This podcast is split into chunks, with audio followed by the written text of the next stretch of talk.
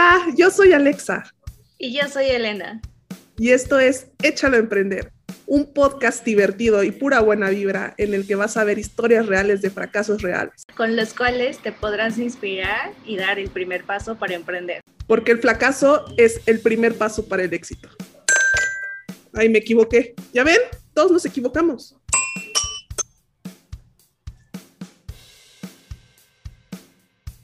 Bienvenidos al nuevo episodio de Échalo a Emprender. ¿Cómo estás, Alexa? Estoy muy bien, muy de buenas, porque vamos a tener hoy un tema muy importante y muy interesante y creo que va a ser de gran valor para todos nuestros emprendedores. ¿Cómo la ves, Elena? Bien, y creo que también es un tema que asusta un poco, ¿no? Que cuando ya empiezas a hablar, este, los emprendedores empiezan a hablar de este tema, es como, ok, ok, las cosas ya van serias con mi emprendimiento. Exactamente. o también el miedo a, ¿qué tal que no llego a esto?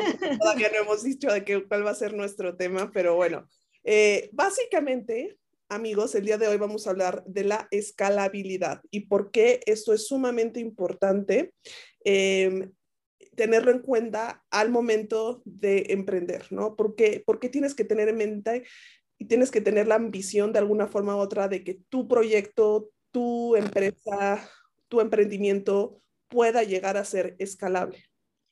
Y en varios episodios ya hemos hablado, ¿no? Sobre qué tienes que hacer para levantar capital, tu propuesta de valor y demás. Pero justo hoy queremos enfocarnos en, primero, cómo se define en el mundo emprendedor escalabilidad, porque hay veces que puede ser como muy, em, muy personal esa definición, pero obviamente los VCs a los que les vas a pedir inversión lo tienen súper claro y es uno de los factores por los cuales te invierten. Y bueno, también vamos a tocar como un par de ejemplos que se nos han hecho interesantes en su modelo de negocio y que seguramente ustedes son usuarios. Y también, pues, justo, ¿no? ¿Qué, qué hace a una empresa escalable? Entonces, Alexa, si quieres empezamos por la definición de qué es escalabilidad. No lo sé. Básicamente, la escalabilidad Perdón por mi tra, tra, tra, tra, No, no es cierto. recuerden que estamos en un podcast de fracaso, entonces se vale equivocarse, ¿verdad, Elena? Pero, todavía no somos perfectas.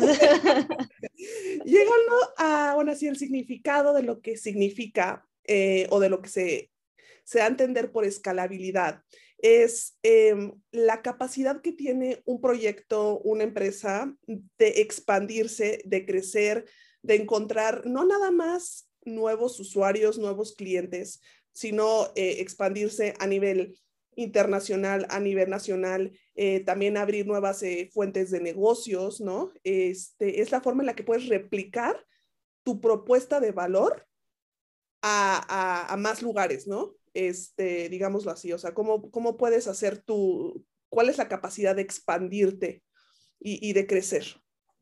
Y, justo de tener ese emprendimiento que sí sea a mediano largo plazo, ¿no? Y que no solamente sea algo que en un año ya se acabe tu, tu nicho de negocio o que tus usuarios pierdan interés. Entonces, creo que también ahí es por qué la relevancia de la escalabilidad. Exacto. Y creo que un tema importante de mencionar, como lo, bueno, como, lo había dicho, es que em, para que sea escalable, o sea, no es lo mismo estar creciendo, ¿no? Así como muchos, este, muchas empresas que, hemos visto a lo largo de la historia, ¿no? Eh, la escalabilidad tiene el concepto de que tienes que conservar tu propuesta de valor, ¿no? Eso es súper importante, o sea, que no pierdas tu, enfoque de alguna forma u otra, ¿no? O sea, muchas, eh, eh, vemos muchas empresas, igual y no vamos a nombrar, pero que digamos empiezan, ay, voy a empezar, voy a empezar este vendiendo dulces, ¿no? Y luego dicen, ay, no, es que me da miedo, ¿qué tal? que no soy tan bueno vendiendo dulces, me quiero también especializar en vender bicicletas y en eh, vender chicles. Y entonces eso, eh, digamos, está bien, o sea, son otras líneas de negocios, pero siento que muchas empresas, no sé si concuerdes conmigo, Elena, llegan a perder su, su personalidad, su, la, su esencia. La esencia. Exacto, por, por, ahora sí que por miedo a, a fracasar y, y, a no poder ser escalable, ¿me explico? Sí, o muchas veces también hemos visto varios casos a nivel mundial que hay empresas que eh, crecen enormemente, enormemente, rondas de inversión enormes, pero al día de hoy ni siquiera son este, rentables. Entonces, ahí también hay un tema, ¿no? De growth no es lo mismo que escalabilidad. Exacto. Y hemos visto a lo largo, como, como, mencioné, pues eh, digamos que las empresas más tradicionales, vamos a poner eh, Coca-Cola, Bimbo, eh, Microsoft, ¿no? empresas, pues digamos, ahora sí que, como, ahora sí que, que, venden ciertos productos, ¿no? Su escalabilidad, si lo vemos, es como, ok, em, es a nivel nacional, a nivel internacional, a nivel de diferentes, de crear diferentes productos, eh, enfocarse en diferentes nichos de mercado, ¿no? Esa es como la forma de escalabilidad tradicional que se conocían en las empresas, pues, eh, digamos, de, de, de, años pasados, ¿no? De, épocas pasadas. Industrias eh, tradicionales. Ajá, de las tradicionales. Ellos decían, no, pues tenemos que crecer. O sea, el poder de una empresa está en adquirir más clientes, en crear más productos, en acaparar más mercado, en ganarle a la competencia, este, o sea, como que era una visión mucho más competitiva, mucho más voraz, me explico, o sea, de me voy a devorar, me voy a comer el mercado eh, y, voy a hacer productos diferentes, no sé. Sí, que pretendiendo ser un ¿no? De yo soy quien controla la industria, yo soy quien va a poner las reglas. Em, y bueno, funcionaba bastante, ¿no? Pero creo que ahora existe muchísima competencia en prácticamente todos los, eh, los sectores y eso es justo lo que hace un gran diferenciador, ¿no? Que seas que puedas tener esta escalabilidad sin que necesariamente aumenten tus costos, pero obviamente siendo rentable y generando ingresos. Totalmente. Y justamente, em, bueno, solo vamos a hablar de los temas de cuáles serían como los factores que tendría que tener una empresa o un proyecto para que pudiera ser eh, escalable, ¿no? Pero hoy en día vemos empresas, startups, eh, pues digámoslo así, en tiempos más modernos, en las cuales su escalabilidad se, se, se enfoca más en temas de la propuesta de valor que le está dando a sus clientes. En, por ejemplo, les está dando más poder a los usuarios y a los clientes. ¿Me explico? Sin ellos no podrían ser, o sea, bueno, en general ninguna empresa sin los clientes, pero ahora vamos a hablar más como el tema de usuarios, ¿no? O sea, creo que tienes algunos ejemplos, ¿no? Tú, Elena.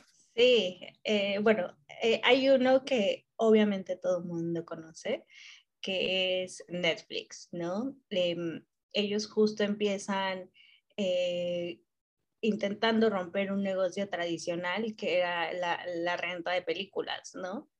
Y hoy en día son la plataforma de streaming eh, más posicionada, ¿no? Y para hacer escalable este negocio, ya no solamente era el tema de distribución, ¿no? Porque también las grandes productoras y los grandes estudios de cine tienen ciertas trabas para poder reproducir sus contenidos, ¿no? Y esto lo vemos incluso en los cines, que no todos los cines tienen esta eh, disponibilidad de los contenidos o incluso pueden llegar como más limitados o, a destiempo, ¿no?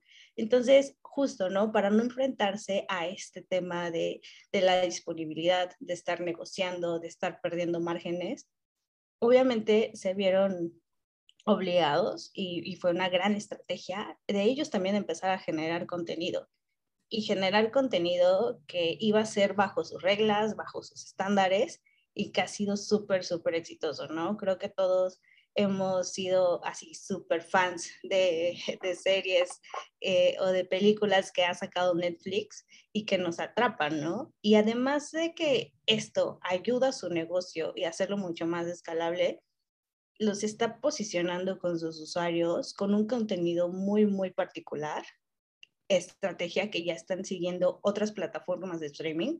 Y justo ahorita, ¿no? La competencia es con quién tiene ese contenido único que te va a enganchar, ¿no? Y segundo, los está posicionando en un mercado en donde también estábamos viendo que estaba súper centrado, ¿no? O sea, ahorita las entregas de los Oscar, de los Globos de Oro, de los festivales de cine, ya está Netflix y no solamente ya está, les está ganando a, a las productoras tradicionales. Y solamente por esto, ¿no? Por, por esta estrategia de querer hacerlo escalable, de tener esta fórmula de cómo, cómo también ellos producir contenido y posicionarse en un mercado que estaba súper, súper eh, controlado por las grandes productoras. Totalmente. Y creo que vale mencionar también, como tú me, bueno, mencionaste el tema de que empezaron a generar su propio contenido. Creo que también se vieron en la necesidad de esto porque dijeron, van a venir muchos, va, va a venir Amazon, HBO, Disney, van a ver todas estas grandes empresas ya con, digamos, o sea, con, con, con tanto poder que, que, que, si no nos empezamos a mover, no, puede, no, no, empezamos a crear nuestro, digamos, a amarrar a la gente, pues se van se van a ir, ¿no?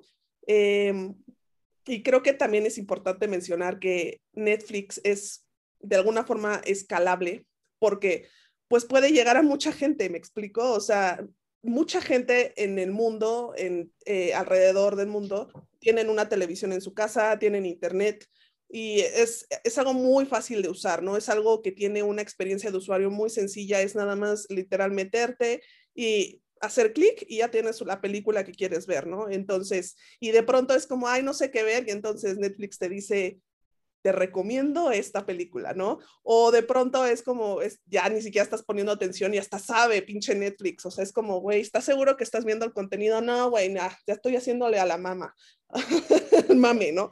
Entonces, este, eh, ya, ya puedes apagarte.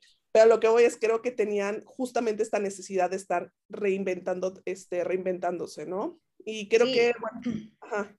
Y, y, justo también, ¿no? Una de estas características que, que tienen la los negocios escalables es la facilidad hasta cierto punto de ser replicable, ¿no? O sea, un contenido de Netflix que se genera en Estados Unidos, tradúcelo a los idiomas que quieras y ya cuántas veces no va a ser replicable. Justo. O sea, vemos series de Estados Unidos, de UK, alemanas, y, y ya ni siquiera es eh, el idioma una barrera, ¿no? Para que tú puedas estar consumiendo ese contenido. Claro, es justamente la razón por la que es escalable, como, como mencionaba, pues, digamos, ya tienes una tele, tienes servicio a internet, y es nada más, pues ahora sí que estar produciendo y estar, o sea, ya tienes subtítulos, ya tienes la opción de, de traducción de audio, o sea, ya, ya no, como tú dices, ya no hay un límite para que no se puedan expandir. Y digo, cada país tiene un contenido diferente, ¿no? O sea, o sea también tienen su propio, digamos, su, su, están aclimatados de alguna forma u otra, tienen series nacionales, los cuales también sí. agarran, o este, ahora sí que que hacen que, que, que, las personas de cada país pues también se identifiquen con cierto contenido, ¿no? Va a estar muy mal lo que voy a decir, pero ya ni, ya ni siquiera lo tienes que pagar. O sea, con que te hagas amigo, seas el mejor amigo de alguien que tenga una suscripción de Netflix ah, y te lo comparta, ah, ya ni lo tienes que pagar. Así de replicable. Que nadie, que nadie, de Netflix nos esté escuchando. Porque... No, no lo hagan, amigos. Vale la pena lo que pagan. Pero... Es, es el nuevo concepto de piratería. pero, pero sí, justo eh, Netflix se me hace una increíble, eh, un increíble ejemplo, ¿no? Y creo que también, por ejemplo, podemos eh, poner a Uber, ¿no? Uber, ¿por qué es escalable Uber? Básicamente. Digamos que empezó en Silicon Valley, ¿no? Si no, si no, me, si no me equivoco, ¿no? Con, con algunos pocos eh, usuarios de alguna forma u otra. Eh, pero ¿por qué es escalable? Primero, porque muchas personas alrededor del mundo tienen auto, ¿no? Tienen coche coche, troca, este, carro, como le digan ahí en donde, ¿no? Este, eso es, eh, encontraron un nicho, ¿no? O sea, un nicho muy grande. Dos, muchas personas tienen tiempo libre, ¿no? Entonces, digamos que tienen tiempo como, digamos, o ya sea que tengan falta de, de, de trabajo, o no sé, no tengan un trabajo fijo, o nada más digan, bueno, voy a, quiero ganarme unos pesitos, unos dolaritos extra, pues entonces voy a, voy a, voy a manejar, ¿no? A conducir. Entonces, eh, digamos que encontraron como una propuesta de valor para muchas personas, ¿no? Primero para gente que quiere y necesita moverse y trasladarse y no tiene, o sea, digamos, no tiene la necesidad de tener coche o simplemente no quiere sacarlo eh, o quiere salir de, de, de, de, borrachera y pues ni modo quieres tomarse sus copitas, este, por la, por, por la razón que quieras, ¿no? Hay mucho mercado, ¿no? Este, de, ambos lados. Primero como conductores, como personas que quieren, que quieren conducir y como personas que quieren estar, tomar este, eh, como clientes, ¿no? O sea, como usuarios. Em, y, eso es algo súper importante. Un tema que también tenemos que mencionar es el tema de la tecnología. Creo que Uber, em, digamos que fue el pionero eh, en temas, eh, ahora sí que empezó primero, si no me equivoco, con la tecnología propia, ya después empezó como a unificarse con Google, ¿no? Con, o sea, ya, digámoslo, digámoslo así, pero su aplicación fue como pionera, ¿no? O sea, eh, nadie, o sea, era como, ah, que baja esta app eh, y dile a dónde quieres ir y va a venir un señorcito por ti o una señorcita, súper bien, no tienes que mover nada. Y era una, es una maravilla, la verdad es que es algo increíble. Claro, y, y no solamente es como una experiencia para el usuario, o sea, también es un, una forma de ingreso para muchas personas, ¿no? O sea, hay, hay, personas que literal solamente usaban su auto los fines de semana y lo tenían parado entre semana y es así como, lo estoy pagando y lo tengo parado, pues mejor lo pongo a trabajar, ¿no? O también muchas personas empezaron como a comprar autos a crédito y los pusieron a, a trabajar, ¿no? O sea, lo, lo, único que tenían que conseguir era el conductor. Entonces, eh, eso también es parte de la escalabilidad, ¿no? De, de poder ser eh, replicable y que le causes un gran beneficio eh, tanto consumidores como, como usuarios. Exacto. Y justamente creo que también digamos que es como la, el comportamiento, digamos que que se benefician unos de otros, ¿no? Por ejemplo, los conductores se benefician de los usuarios y de Uber, el usuario se beneficia de los conductores y de Uber, digamos que es como un triángulo amoroso perfecto. Eh, en el momento que empieza a bajar una de las partes, la otra deja de funcionar, ¿no? O sea, si empieza a bajar el número de conductores, entonces eh, los usuarios van a decir, ay, me se tarda un friego en llegar el Uber por mí, eh, mejor cambio a Didi o mejor cambio a, o sea, Cabify, ¿no? O sea, porque se tarda mucho. O al revés, así de, no, pues es que ya la gente ya no está pidiendo, ya no quiero conducir aquí, mejor me voy a, las otras empresas que, que, seguramente tienen mejores tarifas, ¿no? Y entonces creo que casi es mencionar que, que, que tienes que mantener a todos felices, ¿no? Eso es importante. Sí, y ponerle, ponérsela fácil a, a todo ese ecosistema que estás creando, ¿no? Em, por ejemplo, creo que uno de los grandes retos a los que se enfrenta su competencia, por ejemplo, Bit, pues no en todos lados puedes poner Teslas. sonaba muy bonito en papel y en menos en México.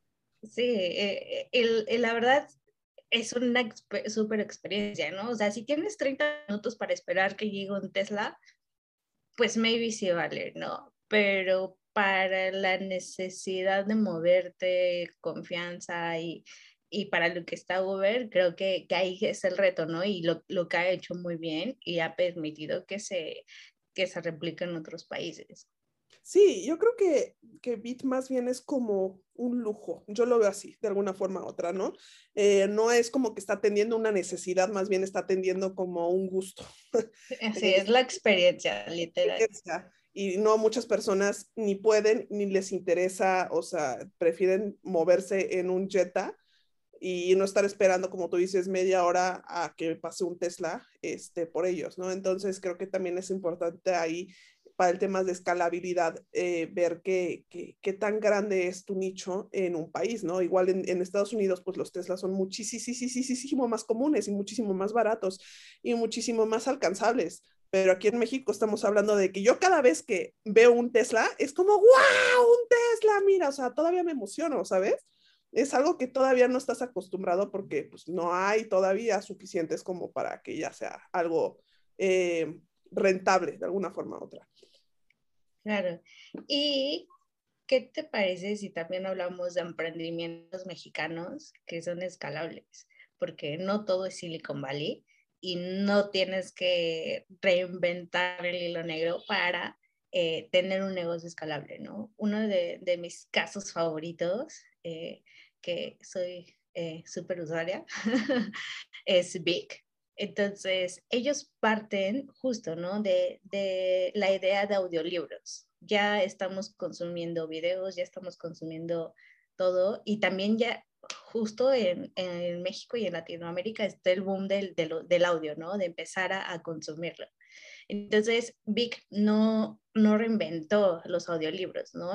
Justo ahorita ya está súper posicionado Audible, pero la gran propuesta de, de valor de Vic es consume estos, eh, estos audiolibros en tu idioma. O sea, México es enorme y el mercado latinoamericano es enorme y es un mercado en el que Amazon no, no está interesado ahora, ¿no? ¿Y por qué no posicionarte en este mercado? Y además, también justo, ¿no? Generando este contenido eh, único y ellos también, ¿no? Eh, no solamente están traduciendo y grabando los, libros, sino que también están generando em, y apoyando a autores eh, nacionales o, y locales latinoamericanos para que ellos también tengan este canal de distribución. Entonces, justo, ¿no? Están beneficiando a, a los consumidores al darle contenido en su idioma y contenido diverso. Y mucho de este contenido es, em, son libros de, de Silicon Valley, pero en su idioma. Exacto. Y por otro lado, eres la ventana o un canal de distribución más para estos autores que, que no se van a meter a publicar con una eh, gran editorial porque es bastante costoso, porque tienes que sacar varios permisos. Y con un audiolibro está simplificando todo este proceso. Totalmente. Eh, lo que estábamos hablando sobre eh, darle la propuesta de valor eh, a ambos lados, ¿no? O sea, mantenerlos a los dos felices y estás generando esta simbiosis, si lo podemos decir así, ¿no? Este, regresando a mi clase de, de biología. De, biología. De, Pero sí, es una simbiosis, o sea, si estás bien tú, estoy bien yo, y todos felices, ¿no? O sea, Vic está feliz, el usuario está feliz, eh, el autor está feliz, entonces eso es súper importante. Eh, también otro tema eh, mexicano también, que, nos, que, que, amamos creo que todos, porque la verdad es que es un orgullo nacional. Eh, y es unicornio. Carnia es nuestro querido Kavak, ¿no? Igual como tú mencionaste, ellos no estaban inventando ningún negocio nuevo. La venta de coches usados ya existía desde hace muchos, o sea, los podías encontrar en las mismas... Eh, principio de los tiempos. En Mercado Libre, en páginas, este, en, en, en, páginas personales, o sea, en Facebook. Con el primo de un amigo. Ajá, y justo. Y lo que Carlos dijo fue, oye, a mí se me hace muy difícil, hay muchas trabas, este, en pinche país inseguro. Es horrible sea, la experiencia. Es horrible la experiencia. Es un buen negocio, hay mucho mercado, hay mucha chingos de gente que quieren vender sus coches, chingo de gente que quiere comprar, que no les interesa o no pueden comprar un, un, auto de agencia. Este, y está el mercado, pero la experiencia es lo que les falta, ¿no? Entonces, justamente lo que Kavak hizo es adentrarse en un negocio viejo, pero con el beneficio de de la experiencia y de la tecnología, ¿no? Entonces, eh, creo que eso es súper importante. Y esa, también encontraron ambos, ¿no? El, el vendedor de coches que, que también decía, Uta, yo para este, encontrar alguien que compre mi coche y qué tal que me ve la cara también, o sea, de los dos lados. Eh, y, y, también el enfoque que mantener felices a los clientes de que no me vayan a vender ahí un coche que me explote a la semana, eh, que te dan la seguridad de que todo va a estar bien y de que estás protegido y te, te, dan como, todo el seguimiento, ¿no? Eso es súper importante tenerlo en cuenta, ¿no? El tema de la tecnología, otra vez mencionarlo, es algo que ayuda. Ojo, no todas las empresas, no todos los proyectos o emprendimientos tienen que tener una tecnología súper chingona para ser escalable. Pero en este caso, la tecnología sí les ha ayudado muchísimo a estas empresas a ser escalables. Claro, y, te permite, ¿no? Generar como el método que después te permita replicar fácilmente eh, en otros países, ¿no? Que aquí cuidado, el fácilmente realmente no es fácil, porque tema de cultura en un país siempre va a ser un tema y no es copy-paste por más tecnología que tengas. pero si tienes un método, tecnología y demás, te va a facilitar la vida. Totalmente. Y creo que, bueno, o sea, como mencionamos, no nada más, o sea, no, no para hacer un tema, el es, la escalabilidad está más bien en tu modelo de negocio, en tu nicho y en lo que ofreces, ¿no? O sea, no tienes que tener un algoritmo súper fregón eh, para poder llegar a, hacer, hacerla en grande, ¿no? Y creo que si quieres, Elenita, podemos decir cuáles son como los conceptos o las claves que, que nosotros creemos que pudieran ayudar a hacer escalable una empresa, ¿no? Claro, sí. E, el primero justo es fácil de enseñar, ¿no? Muchas veces vemos que los emprendedores, los founders son los que tienen y son esta salsa secreta, ¿no? Para, para hacer eh, el proyecto y materializar la idea, pero tiene que haber un punto en el que el emprendimiento no dependa de, los founders y que puedan empezar a delegar y, compartir este know-how con, con, más personas justo para hacerlo escalable, ¿no? Entonces, em, tienen que ser proyectos eh, que sean fácil de enseñar y que también puedas compartir con, más personas en diferentes países, en diferentes culturas. Entonces, esa es, una, es la principal característica. Y eso es una muy importante porque si tú sabes, a ver, creo que muchas veces a mí una vez em, un profesor me dijo, si tú mismo no puedes explicar lo que estás haciendo o de qué se trata tu proyecto, ¿cómo esperas que los demás lo entiendan o cómo esperas que los demás encuentren valor en ello? Me explico, o sea, tiene que ser algo súper sencillo de entender, nada complejo. La tecnología, los procesos, eh, digamos, pueden tener más complejidad en sí, pero la idea tiene que ser muy fácil de entender para que pueda ser replicable, ¿no? Justo. Em, también regresando al tema de, la propuesta de valor, ¿no? Creo que es súper importante que un proyecto para que sea escalable tenga este, este, digamos, este, este valor o este diferenciador de otras empresas. Como ya vimos, o sea, los ejemplos, em, no sé, Cava, que este, eh, big, ¿no? O sea, son, son empresas que no reinventaron la moneda, que ya ve, o sea, que ya existían negocios similares, pero ellos les están agregando algo, algo especial a, a sus usuarios o sus clientes, ¿no? Para que, para que puedan atraer los clientes, o sea, por ejemplo, si yo quería vender un coche antes en Facebook y ahora ya quiero venderlo en Kavak porque sé que la experiencia es mucho mejor, ¿no? Por ejemplo. Este, entonces, eh, la propuesta de valor y el diferenciador son básicos para, para tener un proyecto y una empresa escalable. Claro. Y el tercero es em, que sea replicable, ¿no? Creo que en los ejemplos es súper evidente cómo no, eh, ciertos modelos pueden eh, internacionalizarse, ¿no? Y, pueden funcionar de formas similares en otros países, ¿no? Ya sea que cambies el idioma, eh, empiezas a traducir, produzcas contenido en específico o tu experiencia sea como tan estandarizada que, que funcione en cualquier país, ¿no? Porque soluciona un paint en específico. Entonces, busquemos justo, ¿no? ¿Qué, ¿Qué, tan replicable puede ser nuestra, nuestro modelo de negocio? Y creo que para esto también es importante mencionar que para que sea replicable, como tú mencionas, eh, es lo que ya habíamos mencionado, ¿no? Eh, tiene que ser fácil de enseñar y también tienes que, tiene que ser, tienes que crear sistematización de procesos, ¿no? Al momento en que tú ya creas procesos definidos, en el cual ya son fáciles, digamos, de, de, volver a hacer, de enseñar y de replicar, pues ya tienes todo el trabajo hecho, ¿no? Eso es súper eh, importante mencionarlo. Y también yo creo que algo importante de mencionar es el tema del el impacto, ¿no?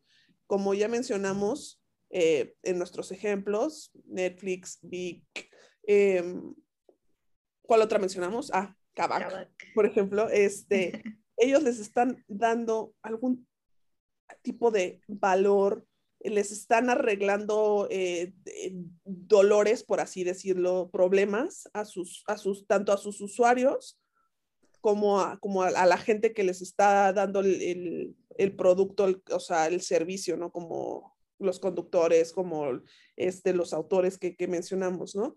Eh, les están resolviendo problemas, les están, o sea, dando como ahora sí que el, el, el, respiro y el alivio de, ah, ok, ya perfecto, ya con que tenga este, este proyecto, esta aplicación, este servicio, ya mi vida ya se va a ver mucho más fácil y, este, y puedo confiar con eso, puedo confiar en eso.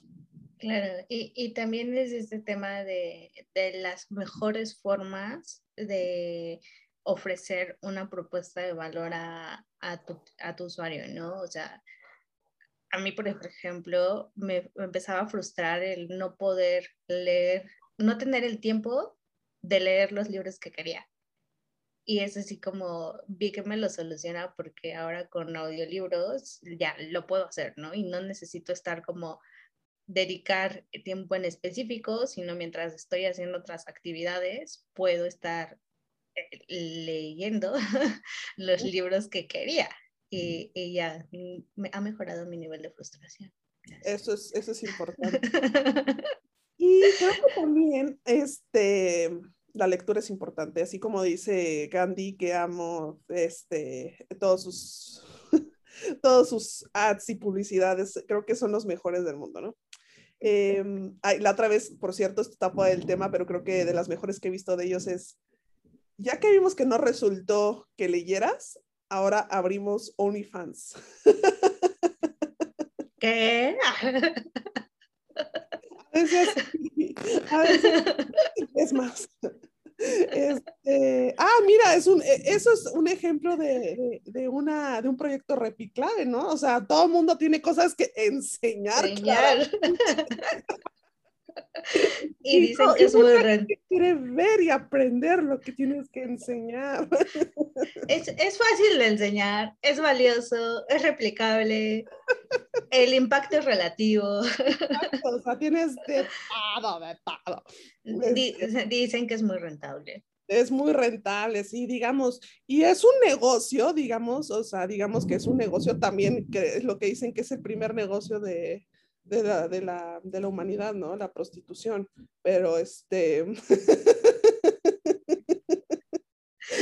Pero bueno, no, ya, fuera de broma, este, regresando a temas más serios. Mm, creo que también es importante mencionar, y creo que lo hemos dicho en, en, en, temas, bueno, en episodios pasados, es el tema de la constante innovación.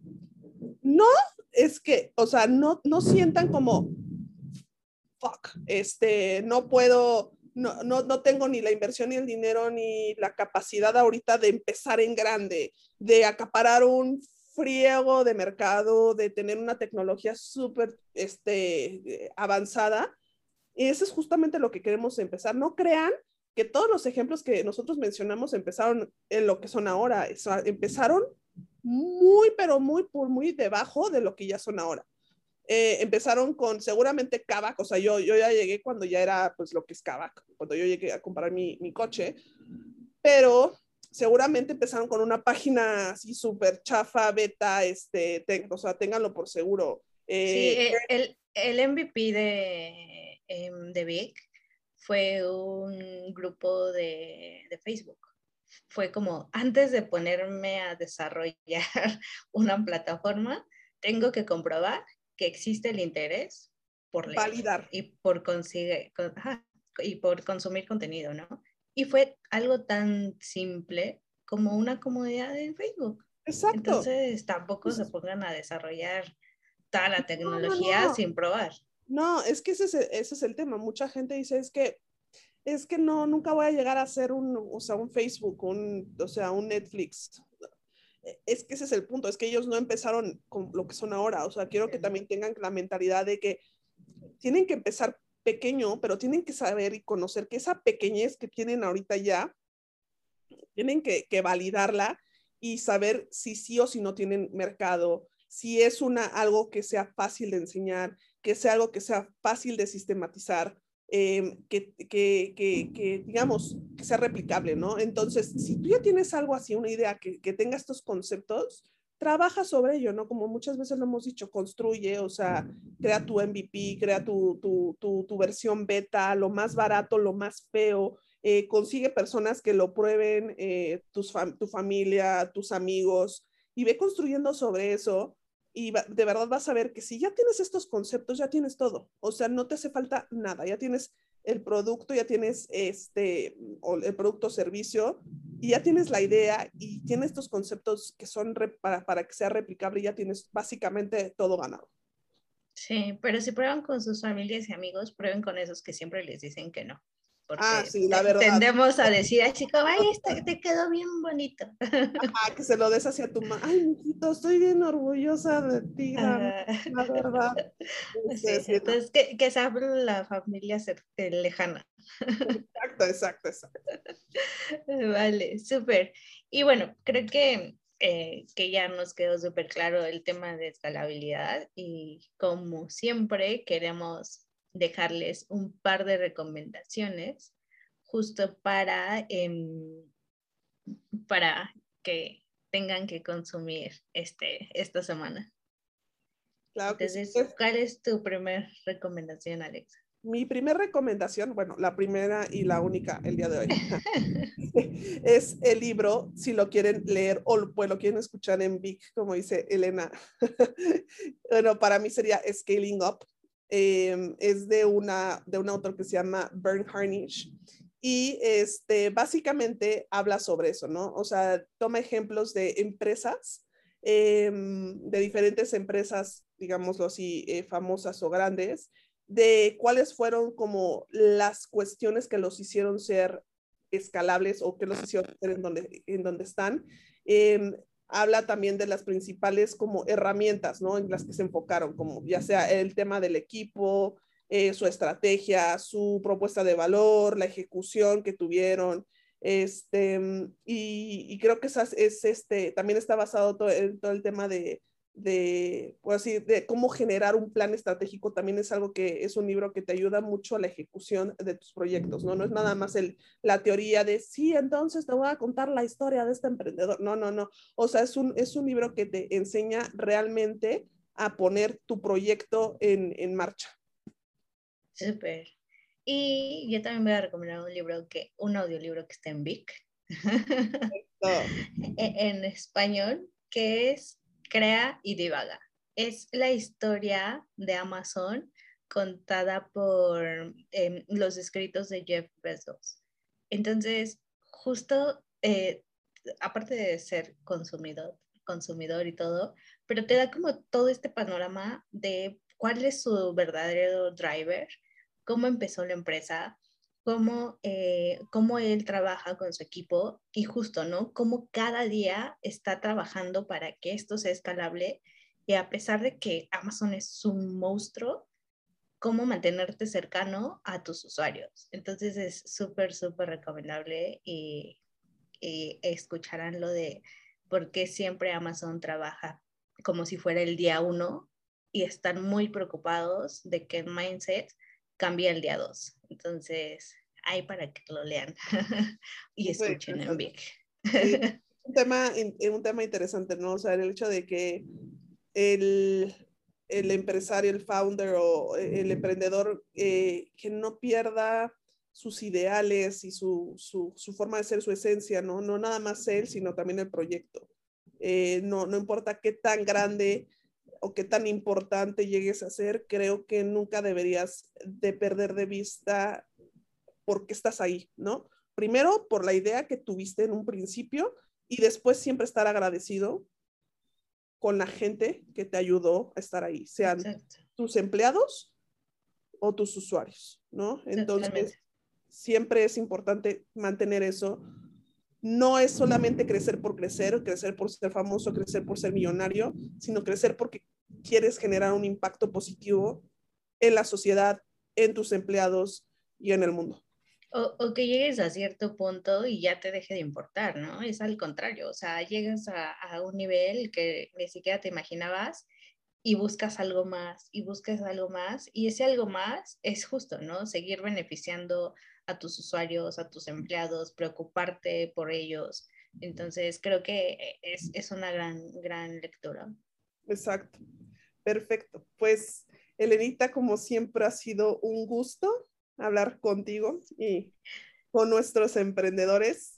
nos escuchamos pronto en nuestro siguiente episodio. Sí, con nuevos invitados. Les mandamos muchos abrazos. Em, y así que ahí se ven. No se Paguen sus suscripciones de Netflix. Sí, por favor, no sean como el vergüenza me das de veras. Espero que no nos estén escuchando los en Netflix. Nos vemos pronto. bye. bye.